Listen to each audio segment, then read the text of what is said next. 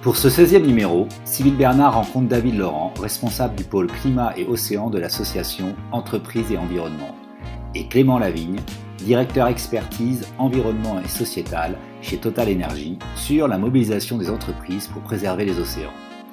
Conserver et exploiter de manière durable les ressources marines est une ODD injustement contenue aux entreprises maritimes. Et pourtant, les océans, avec plus des deux tiers de la surface de la Terre, concernent toutes les entreprises. Comment appréhender la complexité des océans en raison de la multiplicité de leur exploitation? Où commence l'exploitation des océans? Au-delà des secteurs maritimes À la limite du littoral Autant de questions pour identifier les leviers à la disposition des entreprises pour agir sur la biodiversité marine. Bonne écoute!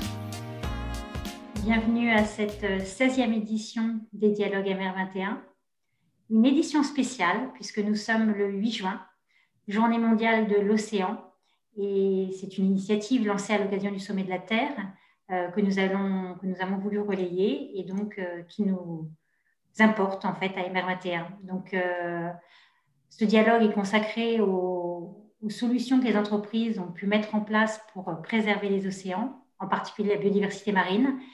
Et pour parler de ce thème, je suis ravie d'accueillir ce soir deux invités, David Laurent et Clément Lavigne. David Laurent, vous êtes responsable du pôle climat et océan à l'association Entreprises pour l'environnement. Et Clément Lavigne, vous êtes directeur expertise environnement et sociétal et directeur gestion de crise et antipollution à la direction générale People and Social Responsibility de Total Energy. Bonsoir à tous. Merci. Merci à tous deux d'avoir accepté notre invitation.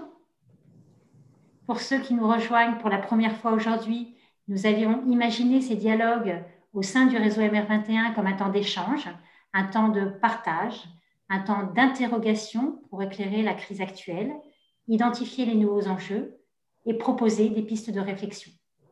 Alors, qu'est-ce que le réseau MR21 C'est un lieu de réflexion lancé en 2016 qui réunit des responsables venant d'horizons très différents, entreprises, institutions publiques, associations, ONG, mais tous engagés pour développer des pratiques de management durable. C'est un peu un catalyseur autour de témoignages, d'éclairages d'experts et d'événements comme ce soir. Notre dialogue se déroulera en deux temps. Nous échangerons tout d'abord avec nos invités, qui sont deux ce soir, exceptionnellement.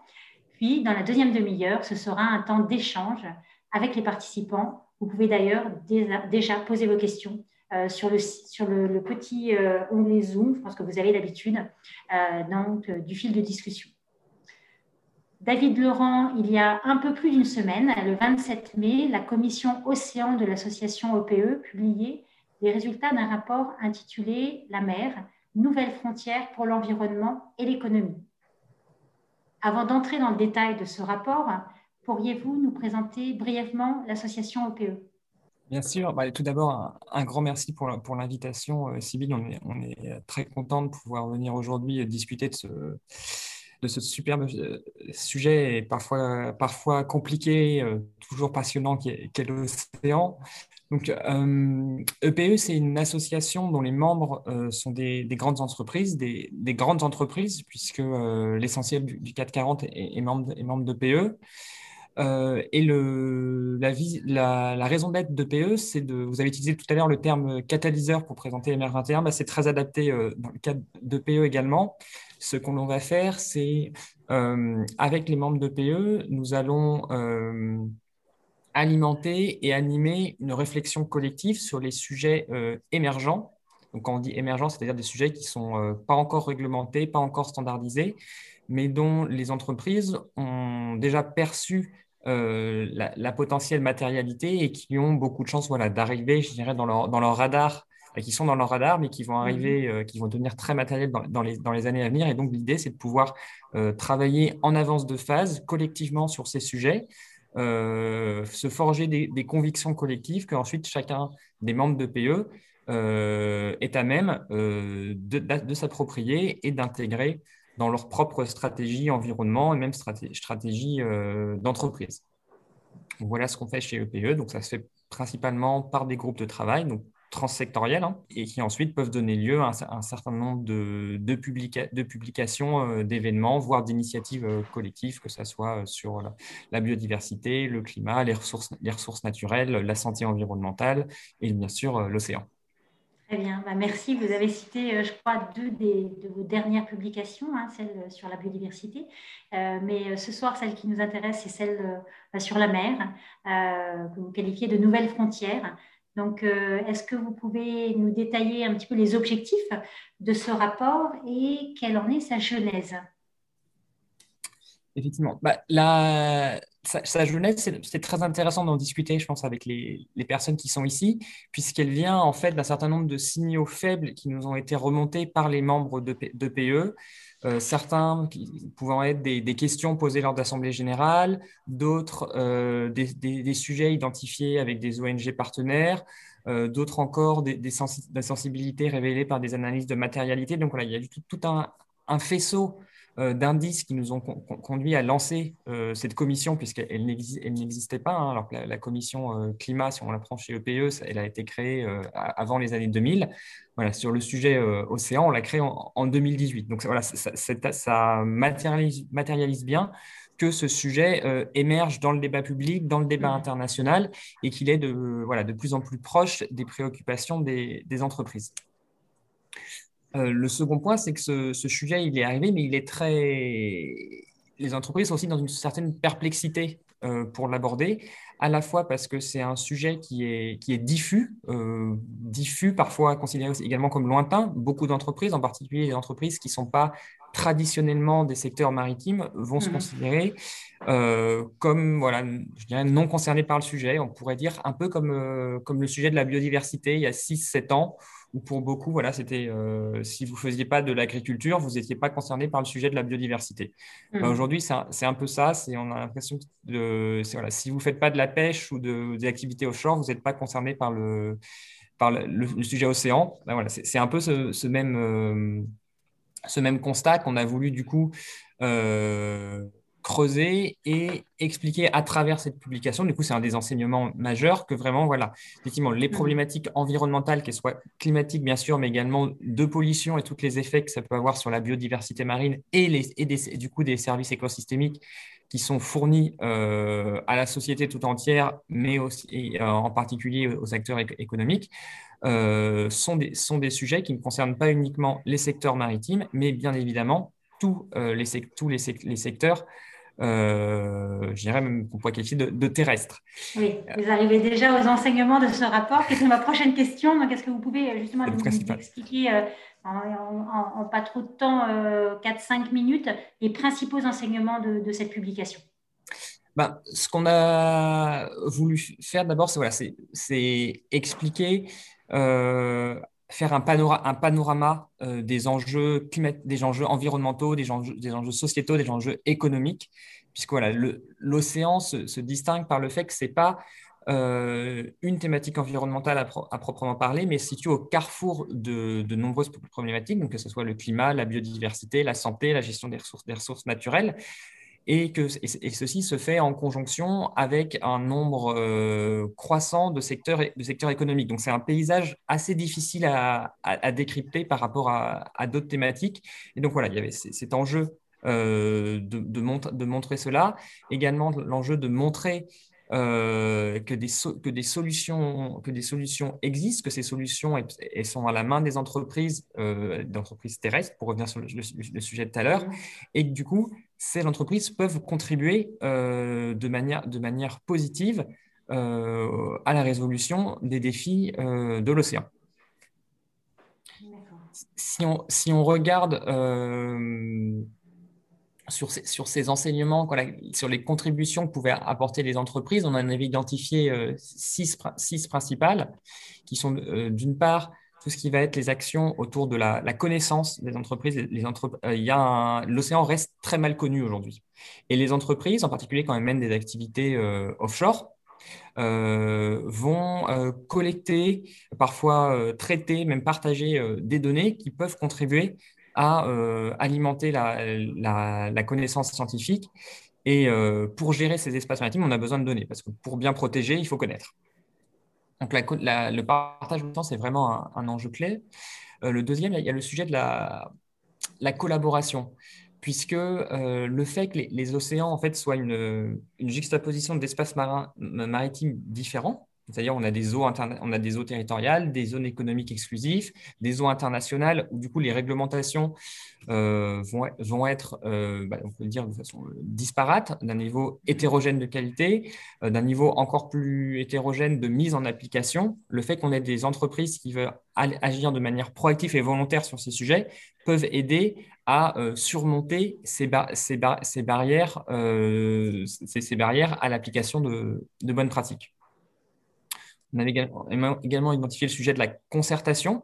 Hmm. le fait que l'océan se distingue aussi par cette euh, superposition d'activités au même endroit géographique, que ce soit, euh, oh, si on prend tous les bateaux qui glissent, on a des bateaux de plaisance, on a des bateaux de transport, on a des bateaux militaires, ils peuvent tous se retrouver au même endroit dans les mêmes zones avec la même activité en plus euh, d'une zone qui va présenter, euh, qui va avoir des ressources naturelles, qui va avoir une, fonction euh, biologique.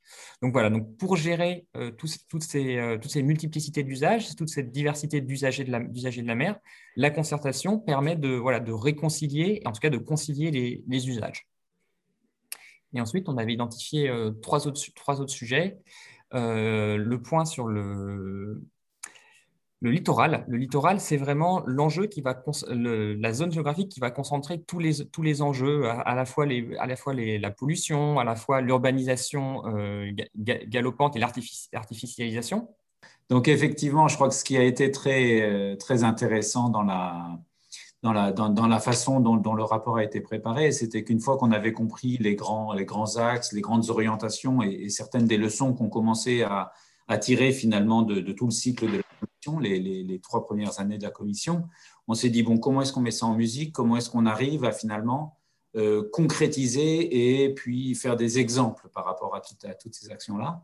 Et, donc, ce que, ce peut nous inviter à faire, c'était de faire finalement des encadrés sur un certain nombre de nos activités pour concrètement dire quelles sont ces solutions qui sont évoquées que l'industrie pourrait apporter ou que les entreprises pourraient apporter. Et puis, on voit qu'on a, je crois, une trentaine d'encarts différents sur des thématiques, voilà, ah, sur des thématiques différentes qui ont été incluses, finalement dans le, dans le, rapport. David, on a eu un, magnifique relais euh, avec euh, Clément Lavigne bah, qui a participé euh, pour Total Energy à ce rapport. Alors, comme on n'a plus beaucoup de temps, parce que là, c'est vraiment un exemple, peut-être un exemple, si vous voulez bien, de, ces encarts, justement, dont parlait Clément. Et, voilà, un exemple d'une entreprise. Un seul, parce que là, vraiment, déjà, on, est, on, est très, on dépasse. Ah, écoutez, euh, Clément reviendra certainement sur ce, sur ce total. Dans ce qu'on avait évoqué précédemment, il y en a un que je pense qui est assez euh, emblématique, c'était ceux du, euh, du, secteur financier, en fait, qui est un, un secteur qui s'est saisi récemment des sujets et en particulier du fait de leur dimension transsectorielle de l'activité. c'est une des, des rares type d'activité où on a pu voir euh, une gestion, je dirais, centralisée avec euh, des points focaux identifiés qui gèrent à la fois toutes les, tous les enjeux, les engagements océans. Donc, je pense en particulier à, BNP Paribas qui avait mis en place une, voilà, une, une position publique euh, océan, ce, qu'on a, ce, qu'on, ce qui est des, une chose assez, assez inédite, à la fois pour gérer l'aspect, les aspects risques, donc quel, comment est-ce qu'on va encadrer les, différents financements des différents secteurs, mais également sur l'aspect également euh, comment est-ce qu'on fait plus de positifs, donc comment est-ce qu'on va apporter du financement aux secteurs qui sont en, transformation. Donc on pense entre autres au shipping où il y a un besoin gigantesque de, financement pour mmh. assurer le, le renouvellement de la, flotte, mais également euh, pour l'investissement dans des, dans des secteurs euh, d'avenir. On pense, on, pense on pense aux biotech, on pense euh, la, euh, la biodiversité et les, solutions euh, bah, fondées, fondées, sur la nature. Donc voilà, donc beaucoup de secteurs où où l'innovation peut jouer un peut jouer un grand rôle et où du coup on a besoin de financement et d'accompagnement pour permettre à ces solutions de, passer à l'échelle. Et peut-être ce qui est intéressant de distinguer, c'était ce dialogue en fait qu'il y a eu, le fait de voilà de pour les pour ces entreprises de s'intéresser à ce sujet et d'embarquer toute la chaîne d'acteurs, que ce soit euh, leurs clients, leur écosystème. Et c'est là qu'on voit qu'en fait, il y a quelque chose qui est en train de se structurer sur ce sujet, sur ce sujet océan, puisqu'on n'est plus dans des, initiatives isolées, mais vraiment dans des structurations de chaînes de valeur. Il y a des écosystèmes qui se mettent à bouger.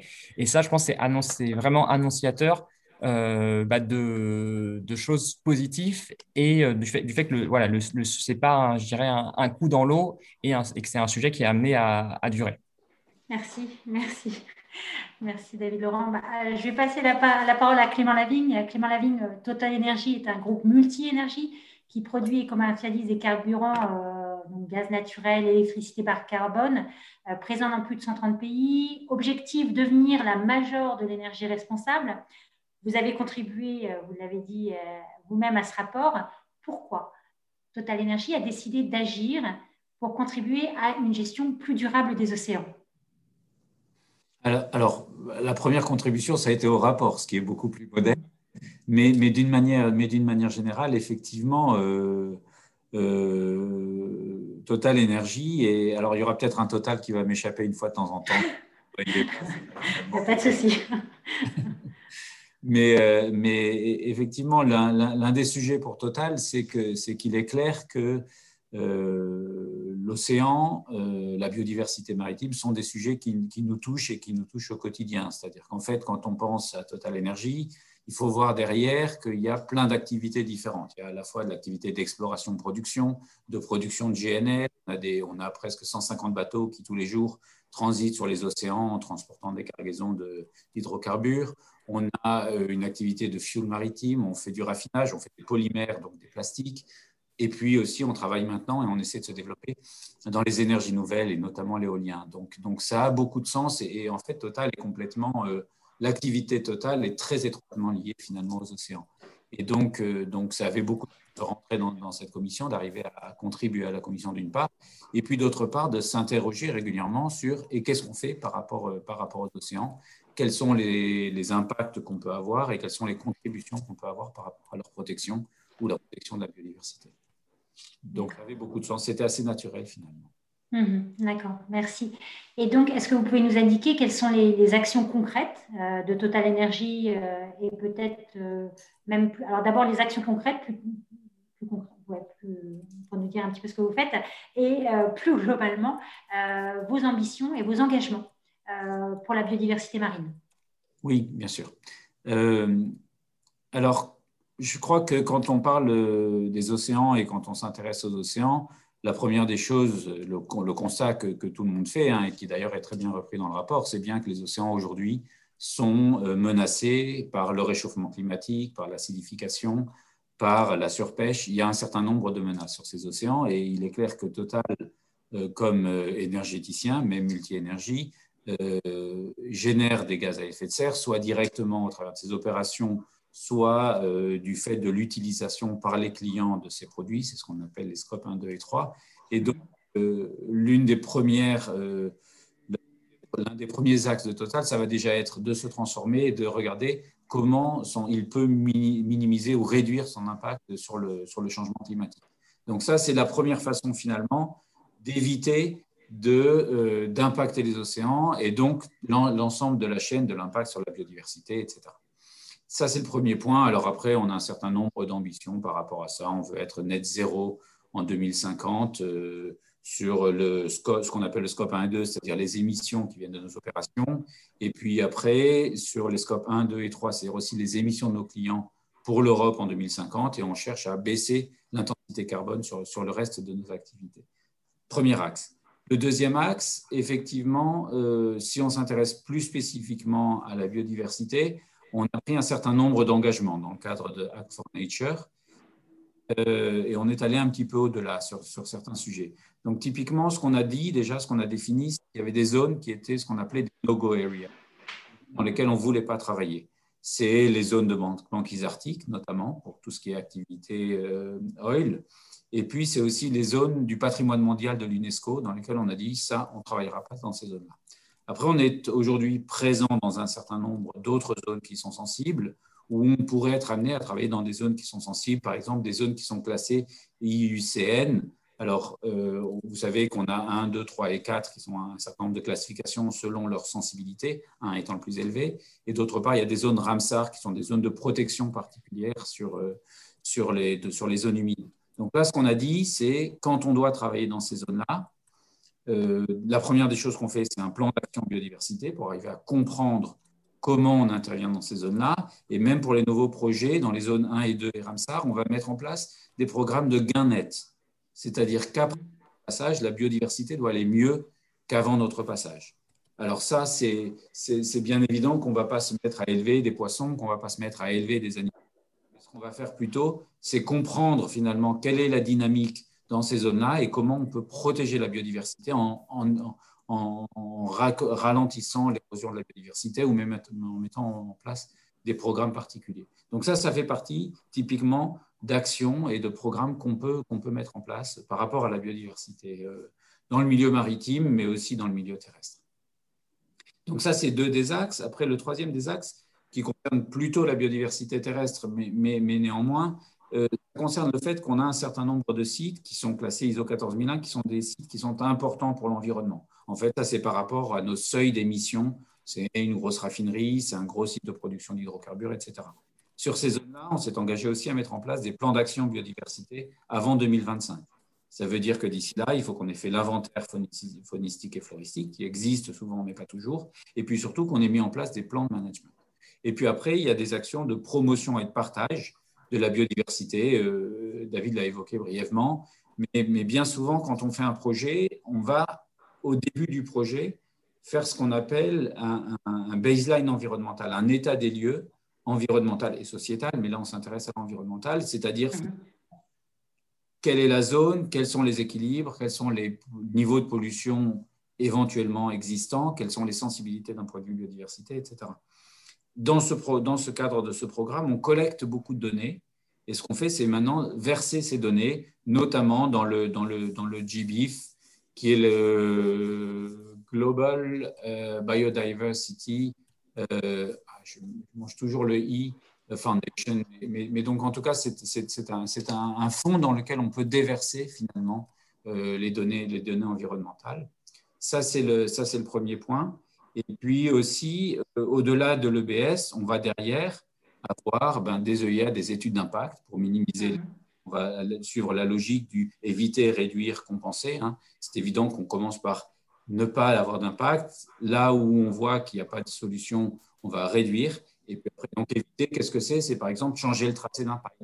On voit qu'il y a un massif de corail, on voit qu'il y a une sensibilité particulière. Au lieu de passer tout droit, eh bien on contourne ou alors on, implante différemment. Donc il y a un certain nombre d'actions comme ça. Après réduire, et puis la dernière, la dernière solution, c'est compenser. Donc voilà quelques-unes des illustrations de ce qu'on peut faire en termes, en termes de, de, de biodiversité par rapport à nos opérations.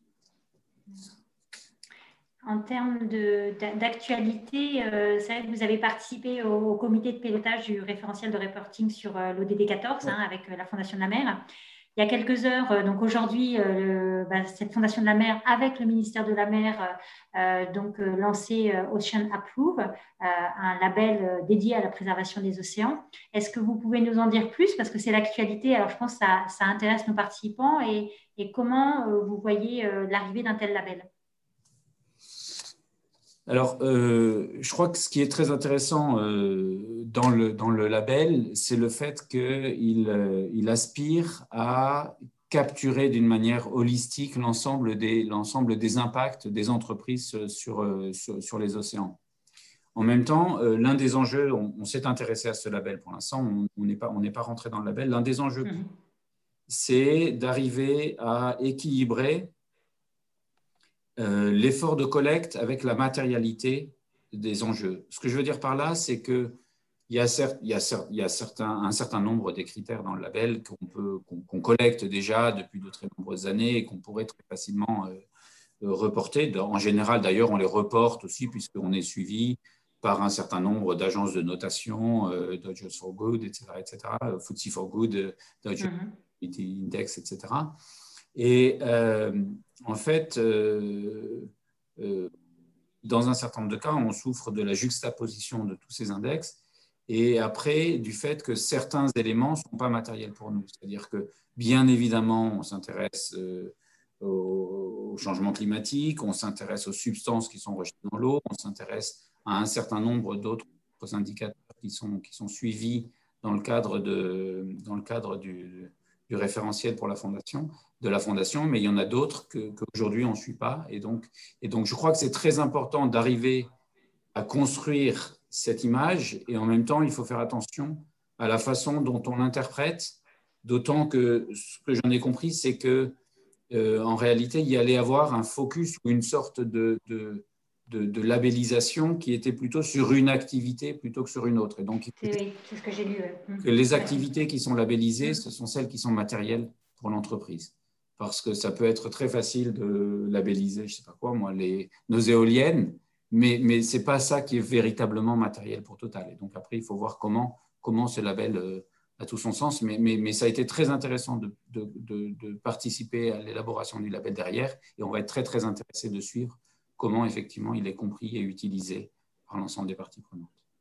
Euh, c'est vrai que vous êtes très actif en termes de, participation à, bah, à, ce genre d'initiative ou à, d'autres comme euh, Act for Nature, ou, même, euh, je pense que vous, participez à des, sommets au niveau international, etc. Est-ce que vous pouvez nous en dire plus sur, sur cet engagement au niveau international ou dans des, dans des, dans des collectifs de Total pour préserver la biodiversité marine? Oui. Alors, si, je, devais prendre un autre, un autre exemple euh, on participe par exemple à une, initiative qui est multi, multi-industrie et multi-secteur qui s'appelle l'Alliance to End Plastic Waste. Euh, j'ai évoqué en, début, début de, en début de réunion le fait qu'on était aussi fabricant de polymères. Et on s'est rendu compte que, la question des plastiques dans les océans était une, question fondamentale, mais que, mais, que, mais que la solution qui était préconisée par certains d'aller euh, ramasser les plastiques dans les océans, finalement, n'était pas une solution qui était suffisamment durable et qui était suffisamment, euh, suffisamment efficace. Et donc, et donc, en fait, quand on a, quand on a, on a contribué, alors il y a à peu près 80 entreprises hein, maintenant qui font partie de l'Alliance to Plastic Waste, et c'est des, des, des, compagnies qui ont plein de, plein de profils très différents. C'est-à-dire qu'il y a des fabricants de polymères, il y a BASF, Covestro, Dow, ExxonMobil, il y a des utilisateurs de plastique, PepsiCo, Procter Gamble. Il y a des recycleurs de plastique ou des, recycleurs, ou des acteurs de la chaîne des déchets, Veolia, Suez, etc. Et toutes ces entreprises-là, elles ont finalement décidé de mettre à disposition, elles ont prévu de dépenser un milliard et demi de dollars pour travailler à réduire le, le, les déchets plastiques. Et, bien évidemment, ce qu'il faut, c'est tarir les déchets à la source et non pas, comme je disais, aller les chercher dans les océans.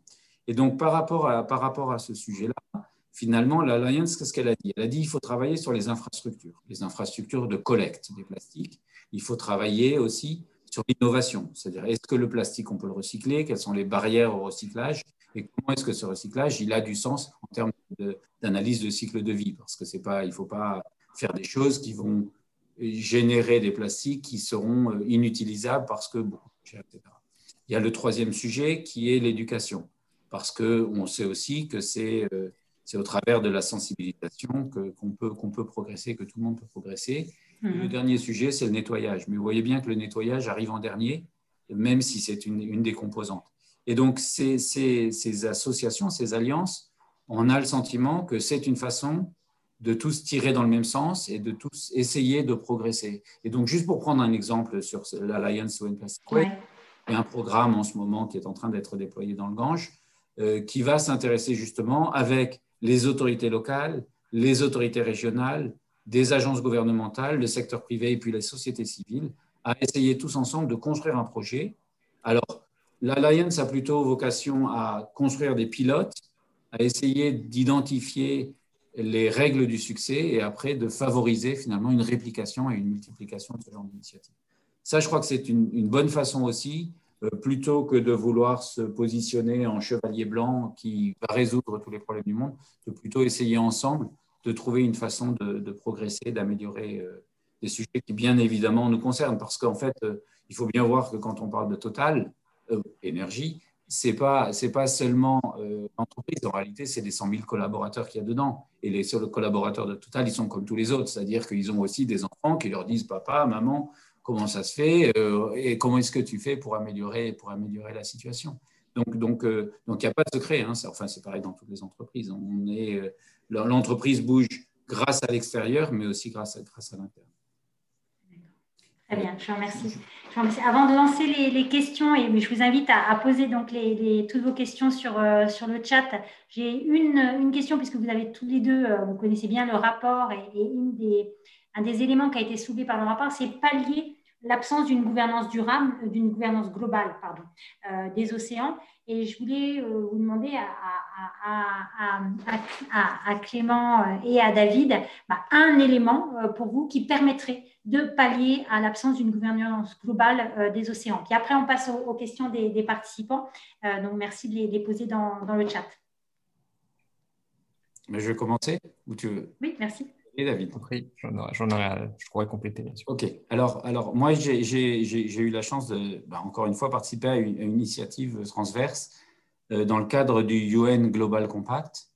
Le UN Global Compact a construit des Sustainable Ocean Business Principles, donc des, des, principes pour le business durable dans les océans, qui, euh, qui a visé finalement à essayer d'écrire une règle du jeu, qui serait une règle du jeu volontaire, à adopter par les entreprises pour justement euh, travailler d'une manière durable dans les océans. Et, et donc, c'est un format A4. Et aujourd'hui, ce format A4, il est ensuite décliné en un certain nombre de guides sectoriels. Comment est-ce que ces principes s'appliquent à l'oil and gas? Comment ils s'appliquent aux renouvelables Comment ils s'appliquent à la pêche? Comment ils s'appliquent au shipping? Comment ils s'appliquent à l'aquaculture, etc.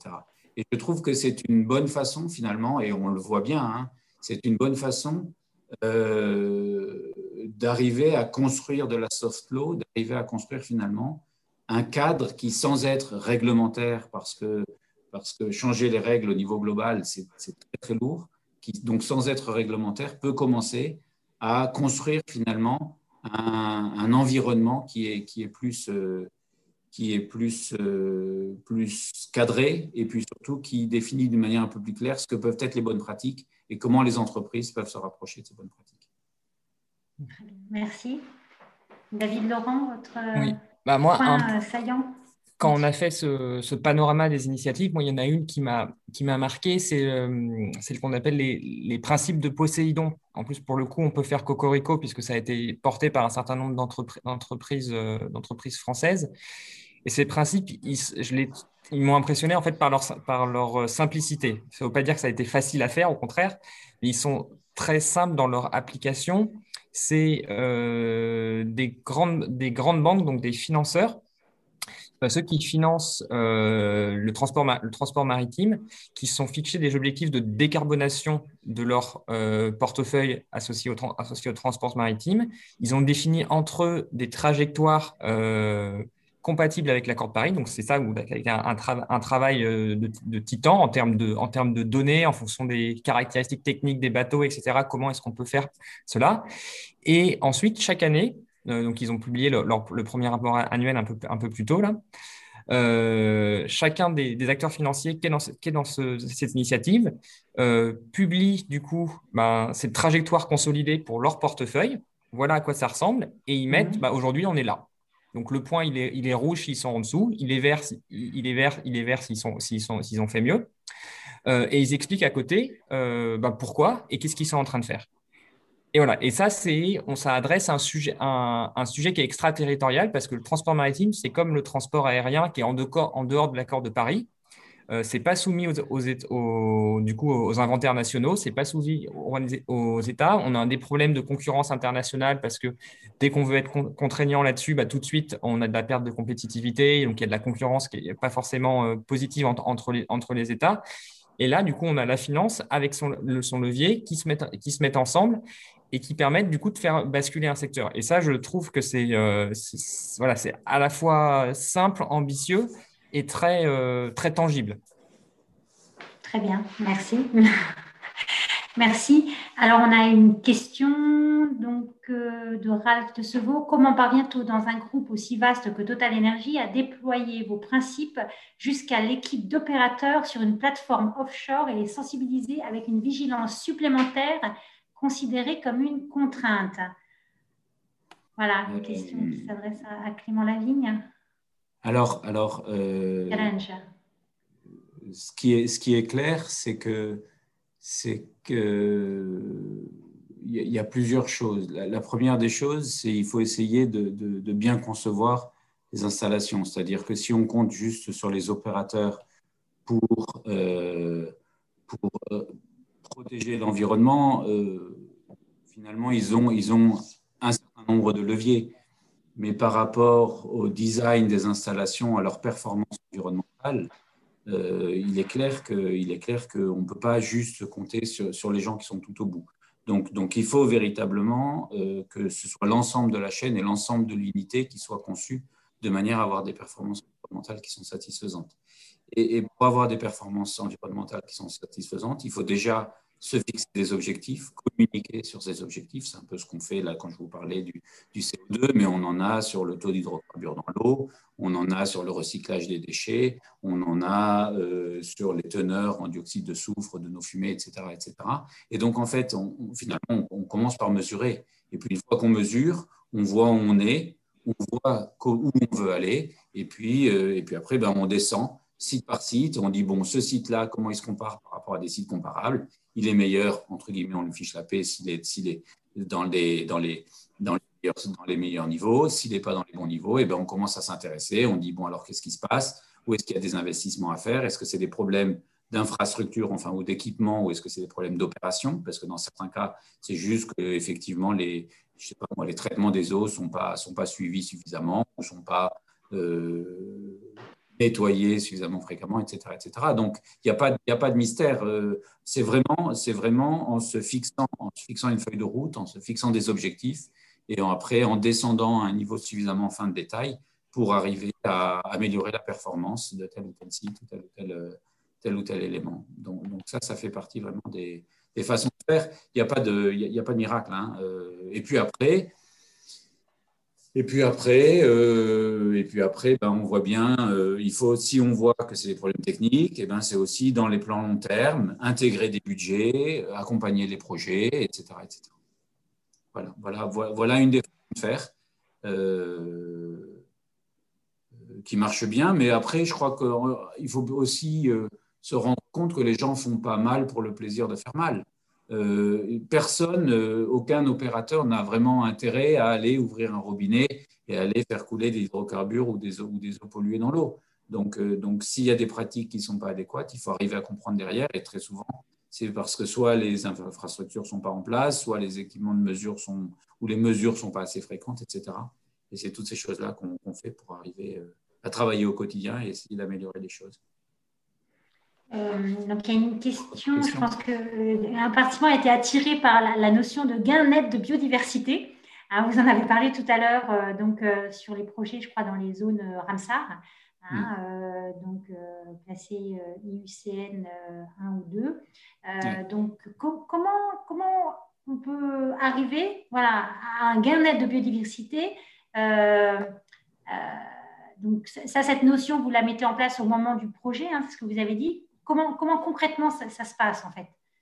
Pour améliorer son impact biodiversité euh, euh, dans un projet? Alors, euh, ce gain net auquel qu'on a, décrit dans notre ambition, il sera vérifié par des organismes extérieurs, par des IUCN, par The Biodiversity Consultant, etc. etc. C'est-à-dire que ce n'est pas juste nous qui allons dire « youpi, on a fait mieux ».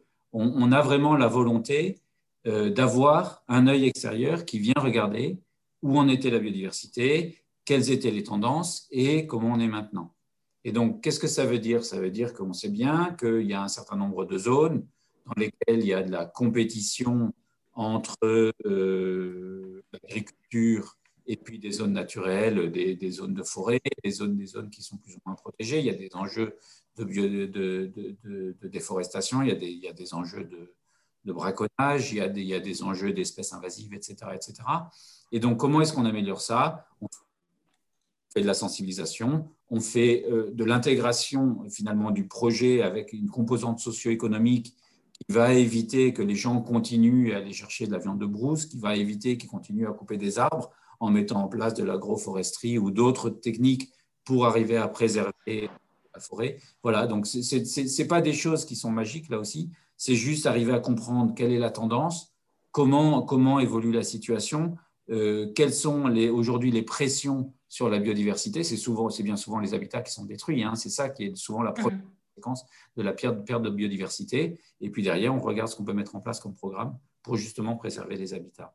C'est une des illustrations. Euh, c'est une des illustrations. Et encore une fois, comme je dis, on aura des extérieurs qui viendront vérifier, qui viendront confirmer que, que ça marche ce qu'on fait. C'est une ambition qui est assez récente. Hein. Elle, a, un an à peu près. Enfin, Clément, pour, a été publiée en septembre 2020, mais ça ne veut bien évidemment pas dire qu'on ne fait pas des plans d'action de biodiversité dans un certain nombre de sites, mais cette ambition à proprement parler, elle est assez récente. C'est septembre. Très bien. Clément, ma, compréhension de la, question de la personne, c'était euh, effectivement, c'est euh, comment on dit qu'on peut faire mieux que ce qui était avant.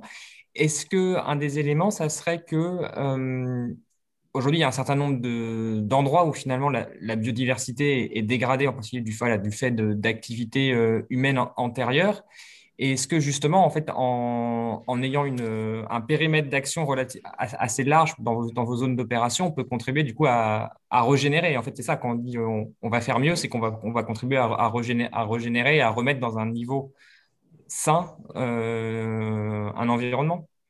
Oui, oui, Tout à fait, tout à fait. Avec, avec malgré tout. Euh, toute la difficulté. Enfin, on est bien conscient que c'est quelque chose, que c'est un très gros enjeu, mais, mais, mais, mais c'est sûr que il y a finalement assez peu de zones qui sont euh, avec, enfin on sait bien qu'il y a une dégradation générale de la biodiversité euh, un peu partout dans le monde. Et donc, et donc si déjà on arrive à arrêter la dégradation, à stabiliser ou même dans certains cas à, favoriser euh, la protection d'un certain nombre d'espèces, la protection d'un certain nombre d'écosystèmes, ça va aller mieux que si on n'était pas venu. Euh, maintenant, on parle, on, parle de, on parle de trois ou quatre euh, sites dans le monde hein, aujourd'hui. On ne parle pas non plus de, centaines de sites. Mhm.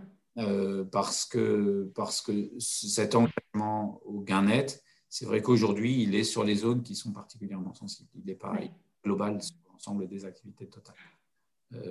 comme j'ai dit, alors, alors, après, ce qu'on espère, c'est bien que dans tous les zones, dans tous les sites qui sont importants pour l'environnement, comme je l'ai dit, on fait des plans d'action biodiversité et on sait bien ce qui se passe. C'est-à-dire que quand on commence à mesurer, on commence à comprendre comment on impacte et en général, on va mettre en place des mesures pour éviter justement d'avoir ces impacts ou d'avoir de générer cette dégradation.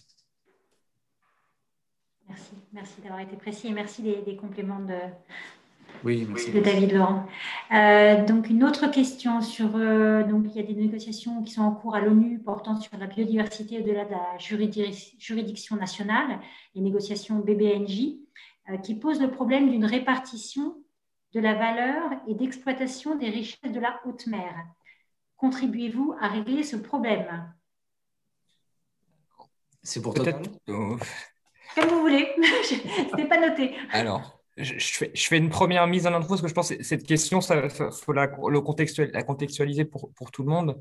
Euh, donc, BBNJ, c'est pour Biodiversity Beyond National Jurisdiction, en fait. Donc, c'est le, sujet euh, des eaux extraterritoriales, ce qu'on appelle, la, ce qu'on appelle la haute mer. Aujourd'hui, on a une gouvernance de la mer qui est gérée par la convention de Montego, Bay, euh, donc qui, euh, maintenant a, quelques dizaines d'années, mais il y a un certain nombre de, trous dans cette, euh, réglementation, en particulier la, question de la colonne d'eau. sur les ressources, aujourd'hui, on peut constater qu'on a une, en fait une, gestion euh, qu'on peut considérer comme pas, équitable. Quand on regarde sur les, poissons, aujourd'hui, c'est 71% des captures euh, sont faites par 10 pays développés. Et de la même façon, 98% euh, des, brevets sur les ressources génétiques marines, c'est une dizaine de pays aussi qui déposent ces brevets. Donc, on voit bien qu'on a un, enjeu d'équité entre euh, les pays développés et les pays en développement, entre les pays qui ont accès à la haute mer, les pays, qui ont, les pays côtiers qui n'ont pas accès, qui n'ont pas accès à la mer et qui, mais qui vont être dépendants, euh, par exemple, bah, de, la, de la bonne santé des, euh, des écosystèmes, des populations euh, halieutiques côtières pour nourrir la population. Donc voilà, donc ça pose, ça pose ces questions-là. Donc d'une part, de, comment est-ce qu'on gère ces stocks ces stocks, je dirais, internationaux? Donc, c'est ce, qu'on appelle les, patrimoines communs de l'humanité. Et ensuite, une fois qu'on les exploite, comment est-ce que euh, bah, les, voilà, les, quelles redevances, effectivement, on pourrait euh, mettre en place sur, euh, sur l'utilisation de ces ressources? donc, ça pose des questions très, très larges, très, très compliquées, donc, qui sont négociées aujourd'hui à l'ONU? et on attend un, du coup le, donc c'est le, le traité devait être conclu l'année dernière. Il a, encore été reporté cette année. Donc, on attend en 2022 la finalisation de ce, traité, euh, BBNJ. Voilà pour le contexte. Euh, pour, la, question, comment est-ce que les entreprises peuvent contribuer euh, à ce partage, à, cette équité Sujet compliqué, parce que là, on est vraiment dans, des textes internationaux de réglementation voilà moi, comment je pouvais contextualiser cela. Euh, Clément, si tu, as des, éléments en plus, en plus à, compléter Oui, alors, je, pense que, la pêche, est un peu particulière puisque, la pêche, elle est, bien souvent gérée par des organisations euh, régionales de, gestion des pêches. Hein. Il, y a, il, y a, un certain nombre de ces organisations euh, qui, sont, qui sont implantées un peu partout, un peu partout dans le monde. Euh, et donc, dans le cadre de BBNJ, ça va être aussi après la question euh, de la richesse en termes de biodiversité, enfin de génétique, pardon. Euh, et, puis, et puis, je crois qu'aujourd'hui, BBNJ travaille beaucoup, et je pense que c'est important parce que ça va être une partie, en tout cas, de la mesure, sinon de, du partage, travaille beaucoup sur, sur la dimension de, des études d'impact, sur finalement comment est-ce qu'on comprend quel va être l'impact d'une nouvelle activité et comment est-ce qu'on va mesurer éventuellement une richesse qui est, générée ou une ressource qui est détruite par des nouvelles activités. Euh, il y a après tout un travail spécifique sur les fonds marins, sur les nodules polymétalliques, etc. Alors, ce n'est pas quelque chose que Total regarde, mais, mais il, y a, il, y a, bien l'AIFM, hein, l'Agence internationale des fonds marins, qui est aussi un organisme des Nations Unies, qui gère l'exploitation des, ressources minières dans, les grands fonds. Et cette exploitation, elle se fait avec des licences, et les licences sont attribuées à des États avec une compagnie associée. Euh, et, et, cette, exploitation-là, elle s'intéresse là aussi aux impacts d'une part, et puis aussi aux modalités de, partage des, des, richesses derrière. Mais, mais, mais c'est un, enfin, donc, non, euh, pour répondre brutalement, non, nous ne contribuons pas spécifiquement à régler le problème. Par contre, euh, par contre, il y a un certain nombre de bonnes pratiques sur les études d'impact, sur l'analyse, sur les états, euh, les, les, baselines environnementales, etc., qui peuvent exister dans l'industrie pétrolière, mais qui peuvent exister dans d'autres industries offshore aussi, qui, qui peuvent être des, des exemples de comment on fait un état des lieux et comment on peut imaginer ce que pourraient être les impacts. Et donc ça, c'est des choses qu'on partage, mais enfin, ce n'est pas, pas, mhm. directement lié à la question. Oui.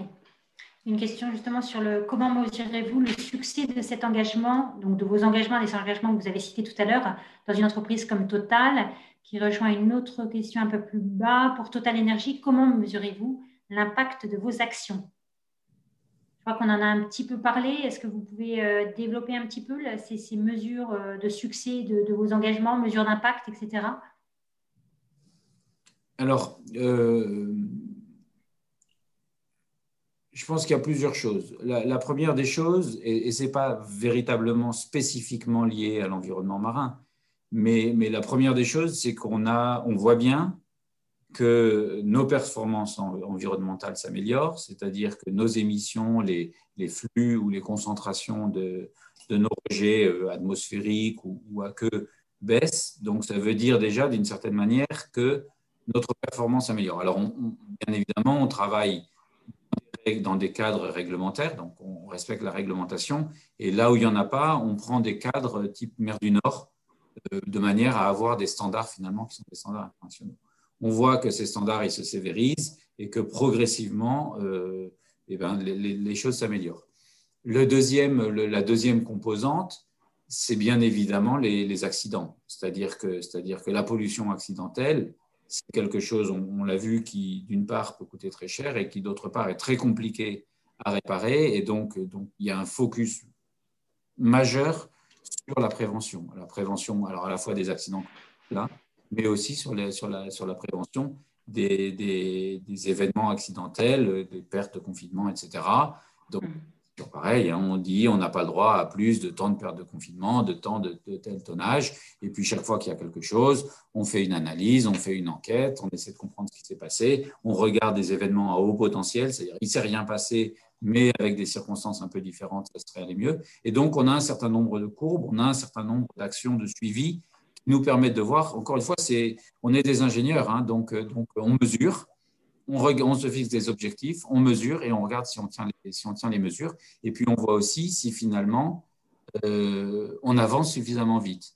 C'est-à-dire que, c'est-à-dire que ce à quoi on va s'intéresser, c'est des référentiels internationaux. C'est par exemple la Société financière internationale, l'IFC, qui est l'organe qui finance les projets privés, l'organe de la Banque mondiale qui finance les projets privés, a mis en place ce qu'ils appellent des performance standards. Ben, on s'assure aussi que plutôt que de dire c'est les règles totales qui sont les bonnes, on va, on va s'appuyer sur des référentiels qui sont, plus, qui sont plus internationaux. Et donc ça, ça fait partie qui permettre de voir si on progresse. Euh, et, puis, euh, et puis, on sait bien que de toute façon, si on ne travaille pas correctement, eh ben, la société civile nous rattrape et nous empêche de continuer à travailler. Donc, mhm. de toutes les façons, on n'a pas de choix. Est-ce que le passage de Total à Total Énergie, c'est une question de Marine Champon, euh, est-ce que de nouveaux projets ont vocation à être développés sur la biodiversité avec ce passage Total, Total Énergie Alors, je crois que le passage de Total à Total Énergie, c'est euh, bien sûr plus que le nom. C'est-à-dire que c'est c'est le reflet d'une transformation du groupe. Euh, on, sait que, on sait que ce sera relativement facile de réaffecter les capitaux. Par contre, on a aussi 100 000 personnes qui travaillent chez Total. Il va aussi falloir changer ou accompagner ces 100 000 personnes pour qu'elles aient un nouveau métier, qu'elles aient un métier qui ait du sens, qui soit aligné avec les leurs aspirations, les aspirations de leur famille, etc. Et donc, il est clair qu'il va y avoir bah, déjà, il va y avoir une transformation hein, du, mix énergétique de Total. Enfin, en 2019, on avait 55% de produits pétroliers. On en aura 35%, on pense, en 2030.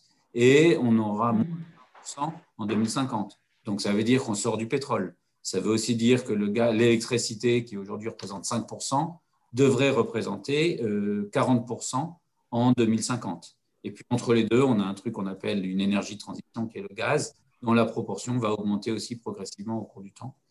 Et, donc, euh, et donc, tout ça, ça, va avoir des impacts euh, sur les émissions atmosphériques. Et on sait, comme je l'ai dit un petit peu plus tôt, les émissions atmosphériques ont des impacts sur les écosystèmes et donc ça va avoir, ça va générer des progrès en termes, en termes d'impact sur la biodiversité. Maintenant, est-ce qu'on va avoir des programmes ou des projets spécifiques sur la biodiversité? Alors, il y a des choses qui sont euh, qui sont anecdotiques, mais, mais, mais, euh, mais typiquement, là, on est en train de s'associer euh, à Jean-Louis Etienne pour le PolarPod. Ce sera une façon de collecter de, de la, donnée, de la donnée environnementale. C'est anecdotique. Mais, euh, mais, mais, ça reflète quand même un petit peu, si on veut porter ce genre d'étendard, ça reflète aussi le changement, le changement d'entreprise. Et puis, et puis après, d'autres activités spécifiques. Je pense qu'en fait, il faut aussi se donner le temps de faire les choses. C'est-à-dire qu'on a fixé en septembre 2020 une ambition. On a dit tous les sites auront un plan d'action biodiversité. Ça fait partie des choses qui vont, euh, qui vont nous permettre de progresser dans, la façon dont on, dont, on, dont on interagit finalement avec la biodiversité, dont on impacte la biodiversité ou, dont on peut avoir ou pour lesquels on peut avoir un, un bénéfice en termes de biodiversité. Très bien. Alors, une toute dernière question, euh, mais je vais vous demander d'y répondre très rapidement euh, pour qu'on respecte notre temps. Deuxième pays du monde en termes de surface maritime, juste derrière les États-Unis, la France a un rôle essentiel à jouer. Est-ce que des actions sont prévues au niveau national ou européen, notamment dans le cadre de la présidence française de l'UE à venir en 2022 Je pense que c'est une question qui s'adresse à tous les deux, mais il va falloir s'y répondre très, très brièvement. Une question de Audrey de Garidel. Merci. En deux mots, un, euh, on a un ministère de la mer, ce qui n'a pas toujours été le cas. Donc la France, la France affiche une, ambition, euh, maritime. Et le deuxième mot à avoir en tête, une grande initiative qui est en cours qui s'appelle le Fontenoy du, du, maritime, qui vise justement à euh, développer, les, les, activités maritimes en France. Donc voilà, il y a des choses, il y a des, il y a des choses en, cours au niveau, au niveau national. Merci Clément Lavigne. Et pour ma part, la présidence de la République porte la notion de océan bien commun, qui est une notion qui a été popularisée par, par un certain nombre de, de scientifiques. Ça, c'est une façon de donner de la visibilité aux océans. Et puis après, je pense au programme Starfish 2030, qui est aussi un programme de sensibilisation océans. Et je pense que c'est une autre façon finalement de, porter, de, de protéger, de promouvoir les océans. Merci, merci de la brièveté de la réponse. Bah, J'en arrive à la conclusion et d'abord, je vous remercie, euh, David Laurent et Clément Lavigne, d'avoir euh, euh, participer euh, ce soir à notre dialogue. Je pense que vous avez apporté des éléments très éclairants sur la façon dont les entreprises se mobilisent aujourd'hui pour la préservation de la biodiversité marine. Et ces éléments sont d'autant plus importants. On sait à quel point bah, l'ODD 14 est très peu aujourd'hui intégré dans la politique environnementale des, des entreprises. Donc j'espère que pour nos participants, bah, ça, leur donnera des idées. Et ça nous permettra, de, en France en tout cas, de, mieux prendre en compte euh, cette, biodiversité euh, marine. Je conseille à nos participants, bien sûr, la lecture euh, du rapport OPE. Vous pouvez facilement le trouver sur le site de l'association et je crois que David Laurent a, déjà envoyé le lien sur le fil de conversation.